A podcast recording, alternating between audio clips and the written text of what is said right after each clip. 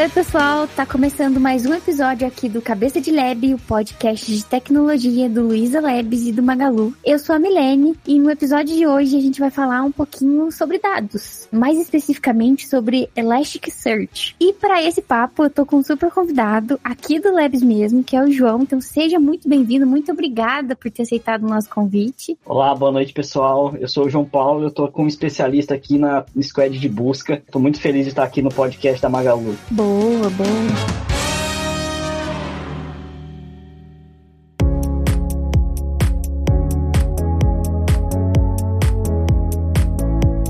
Vamos começar aí, né? O que, é o Elasticsearch? Por que, que é usado? Como que funciona, João? O Elasticsearch, ele sumariamente foi construído para realizar match textual. Na versão 7 dele, basicamente, ele, ele só realiza esse tipo de match. E na versão 8 começou a ser introduzido algumas outras ferramentas dentro dele, principalmente voltado para a área de machine learning, como a utilização de dense vectors, são vetores de números que representam características de alguma coisa. Então, a partir da versão 8, você consegue trabalhar com match textuais e também com vetores de características que são muito utilizados em machine learning, que são conhecidos também como embeds. Ô, João, para entender melhor, tá? Porque eu sou no, no assunto.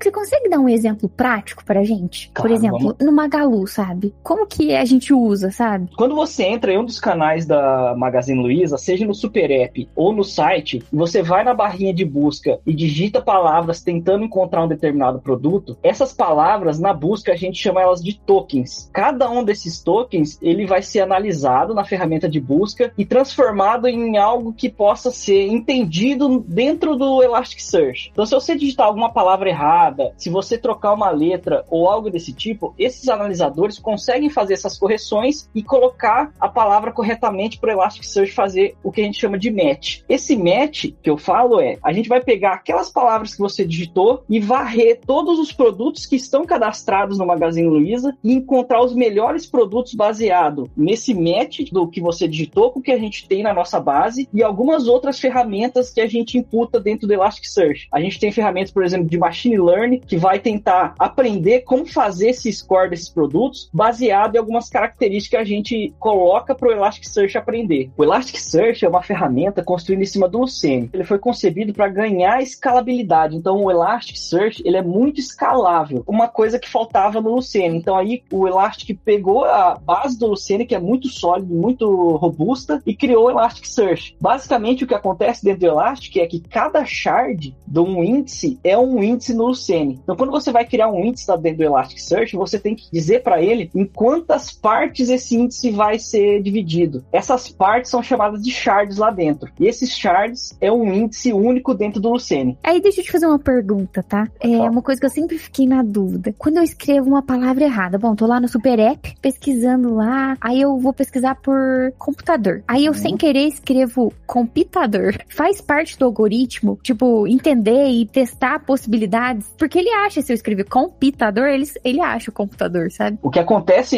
internamente na, na ferramenta de busca, a gente tem esses analisadores que vão tentar transformar essa palavra em alguma coisa que exista na nossa base. Um algoritmo muito utilizado na ferramenta de busca é um que chama fuzzness. Então, fuzzness ele vai tentar trocar as letras que você digitou para fazer o match do que tem na base de produtos da Magalu. Então, assim, basicamente, ele vai validar o que nós, usuários, né, estamos procurando no, na busca e vai deixar essa busca mais rápida. Porque se a gente for pensar na base de produtos que a gente tem também, né, hoje a gente tem não só produtos do Magalu, mas também de seller, né? Nossa, deve ser muito produto, né?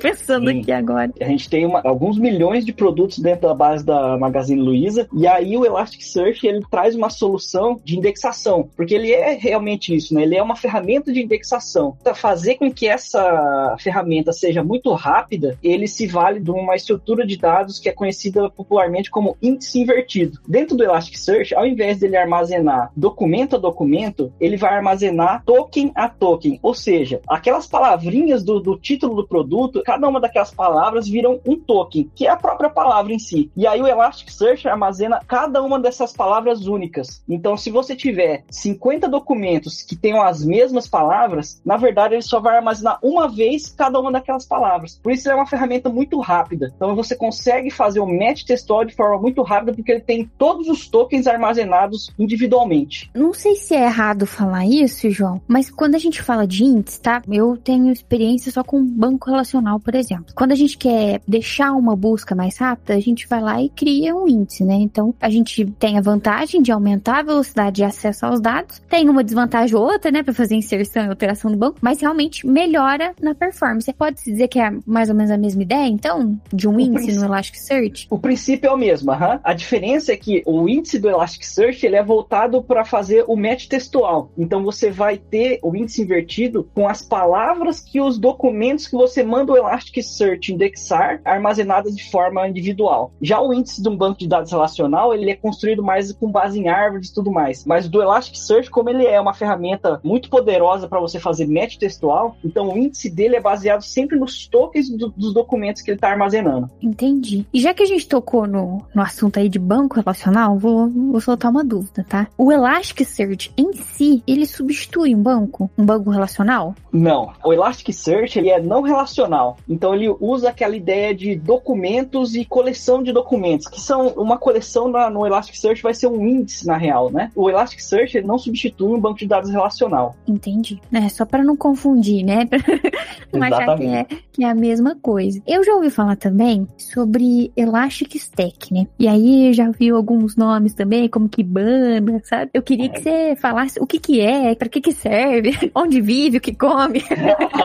Boa. O Elastic Stack é como se fosse a coleção de produtos da Elasticsearch. O Elasticsearch é um dos produtos da Elastic Stack. Então, o Elastic Stack ele é composto pelo o Kibana, o Big e o Logstash. Cada um deles tem uma função específica dentro do Elastic Stack. Então, por exemplo, o Elasticsearch é a ferramenta de indexação, é a ferramenta onde os dados vão ser armazenados. O Kibana é a ferramenta que vai gerar gráfico, que vai gerar as análises, que vai gerar toda a parte de observabilidade ali dentro do, da Elastic Stack. O Bits, ele é responsável por ter os conectores que vão receber e enviar as métricas de alguns dos, dos pontos de controle que você re deseja realizar dentro do seu sistema. E o Logstash é o cara que vai coletar todos essas, esses logs que você vai enviar, normalizar eles, gerar pipelines para facilitar a sua análise. O Logstash, ele é o cara que vai armazenar os logs e, de certa forma, normalizar esses logs para que fique fácil a análise interna dentro do, da ferramenta.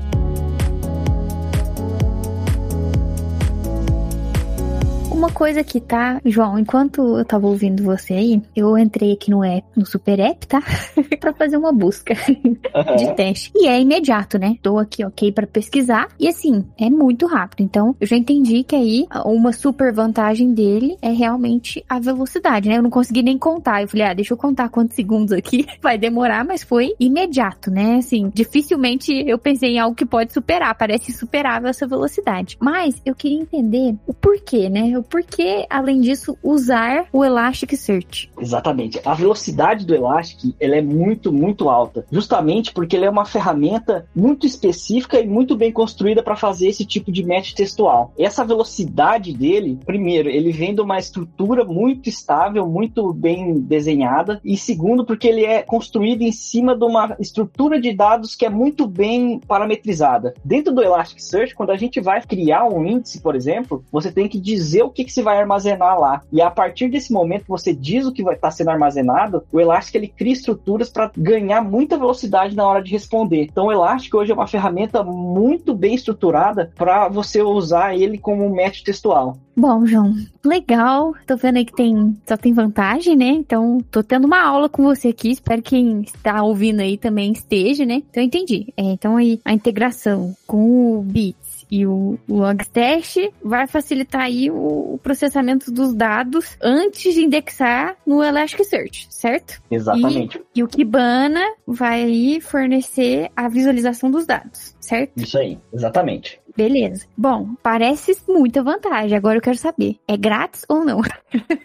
Essa é a melhor parte. O Elasticsearch, ele tem a versão grátis, que você que é muito, muito robusta já, e tem as versões pagas. As versões pagas, você conta com o suporte do time da própria Elastic, do próprio desenvolvedor. A versão grátis, ela tem todas as funções praticamente que o Elastic tem. Tem algumas particularidades que só tem na versão paga, mas são bem específicas. Mas a versão gratuita já é muito completa. E o Elastic ele também conta com ferramentas para você fazer deploy em ambientes de Kubernetes, chamado de Elastic Cloud Kubernetes. Você consegue pegar toda essa robustez do Elasticsearch e fazer o deploy dele dentro do Kubernetes, ganhando uma escalabilidade muito alta. Legal, então para quem quer estudar aí consegue, né? Consegue. É. Aí aproveitando essa onda aí de perguntas aleatórias, me veio mais uma, tá? Eu não sei quando que o Elasticsearch foi criado, né? Mas assim, antes, tinha um antes, né? Do Elasticsearch. A gente Sim. consegue saber uma diferença de latência do antes para agora? Porque realmente, eu não contei um segundo aqui para busca dar resultado. Antes, vocês conseguem ter esses dados aí? Tipo, ah, demorava dois segundos. Demorava quantos segundos para trazer as informações ou não? Eu não vou saber te responder essa, porque a ferramenta de busca da Magalu sempre foi construída em cima do Elastic. Então ela deve ser mais antiga, deve ser. Não, o Elastic é bem antigo. É bem antigo. O Elastic foi construído em cima do Seno e o Elasticsearch é muito antigo. Ele vem da, da versão 1, a gente tá na versão 8 já. Ah, nossa, entendi. Ah, então já, já tem um caminho aí. Já tem um caminho. Percorrido. Legal. Eu trabalho na área fiscal, né? Na uhum. de conformidade fiscal. E aqui, qualquer busca aqui é milhões de linhas, até bilhões, sabe? Uhum. Eu já fiquei de olho, sabe? Me surgiu uma curiosidade aí. Ah, sabe? não, ele trabalha bem com esse volume de dados, viu? Quando você vai trabalhar com ele, você tem que dizer o que você vai armazenar. Então você diz o esquema dos dados. Quando você fala o esquema dos dados, você tem que especificar. Esse campo aqui vai ser texto, ele vai ser analisado. Esse campo aqui vai ser texto, mas ele não é analisado. Esse aqui eu vou armazenar do jeito que tá. Esse aqui vai ser um número, esse aqui vai ser um objeto, ou vai ser um booleano. Você tem que dizer exatamente como é o dado que você vai armazenar. Justamente por conta disso, ele consegue estruturar muito bem os índices dentro dele. E aí ganha muita velocidade na hora de buscar esses caras. Muito top. Legal, legal. Tem alguma linguagem que não tem suporte pro Elastic ou, ou ele é bem aberto assim? Essa é uma parte muito bacana do Elasticsearch. O Elasticsearch em si, ele é uma API REST. Então você se comunica com o Elasticsearch fazendo chamadas de API, hum. como qualquer outra API. Então ele dá o suporte para qualquer coisa que consiga fazer uma chamada de API. Então você faz uma busca, você faz uma inserção, você faz um delete, você faz todas essas operações via chamada de API mesmo dentro do Elasticsearch. Entendi. Não, legal. Então não tem desculpa para não estudar, então.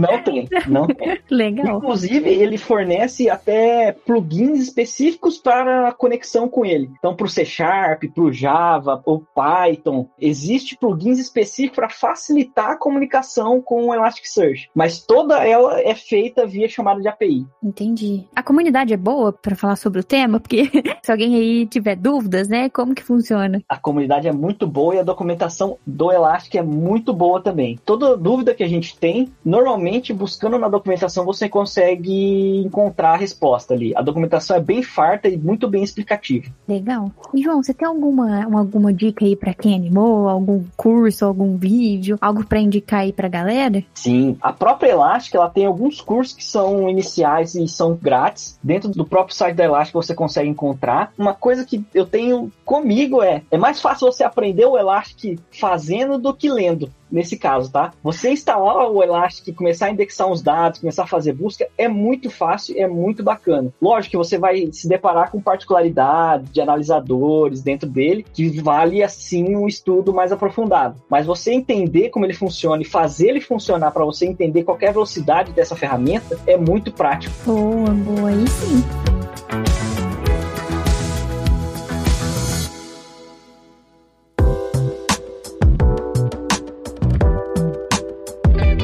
Bom, gente, para mim já foi uma aula, eu adorei o papo. João, muito obrigada, viu? Se você que tá ouvindo aí acha que a gente pode aprofundar mais sobre o tema, ou se for alguma dúvida, manda pra gente no direct e aí a gente pode gravar até uma parte 2, quem sabe. Então a gente tá no Instagram como arroba e no Twitter também como arroba. Se você tá escutando a gente pelo Spotify, dá cinco estrelas pra gente, manda pros seus amigos, pra sua família, manda pra todo mundo aí, ou pra alguém que você acha que pode se interessar pelo tema e tá estudando isso. Eu tô nas redes sociais como arroba M, underline M Vasconcelos, e no LinkedIn como Milene Mancini Vasconcelos. Legal, aí eu tô no Instagram no João Paulo Mazieiro com S e no Facebook no João Paulo.mazieiro.1. Fique à vontade para entrar em contato aí se tiverem alguma dúvida. Legal, a gente vai deixar as redes sociais aqui na descrição também. Bom, obrigada, João, pela sua participação. Muito obrigada mesmo. Aprendi muito com você. E até a próxima. Tchau, tchau.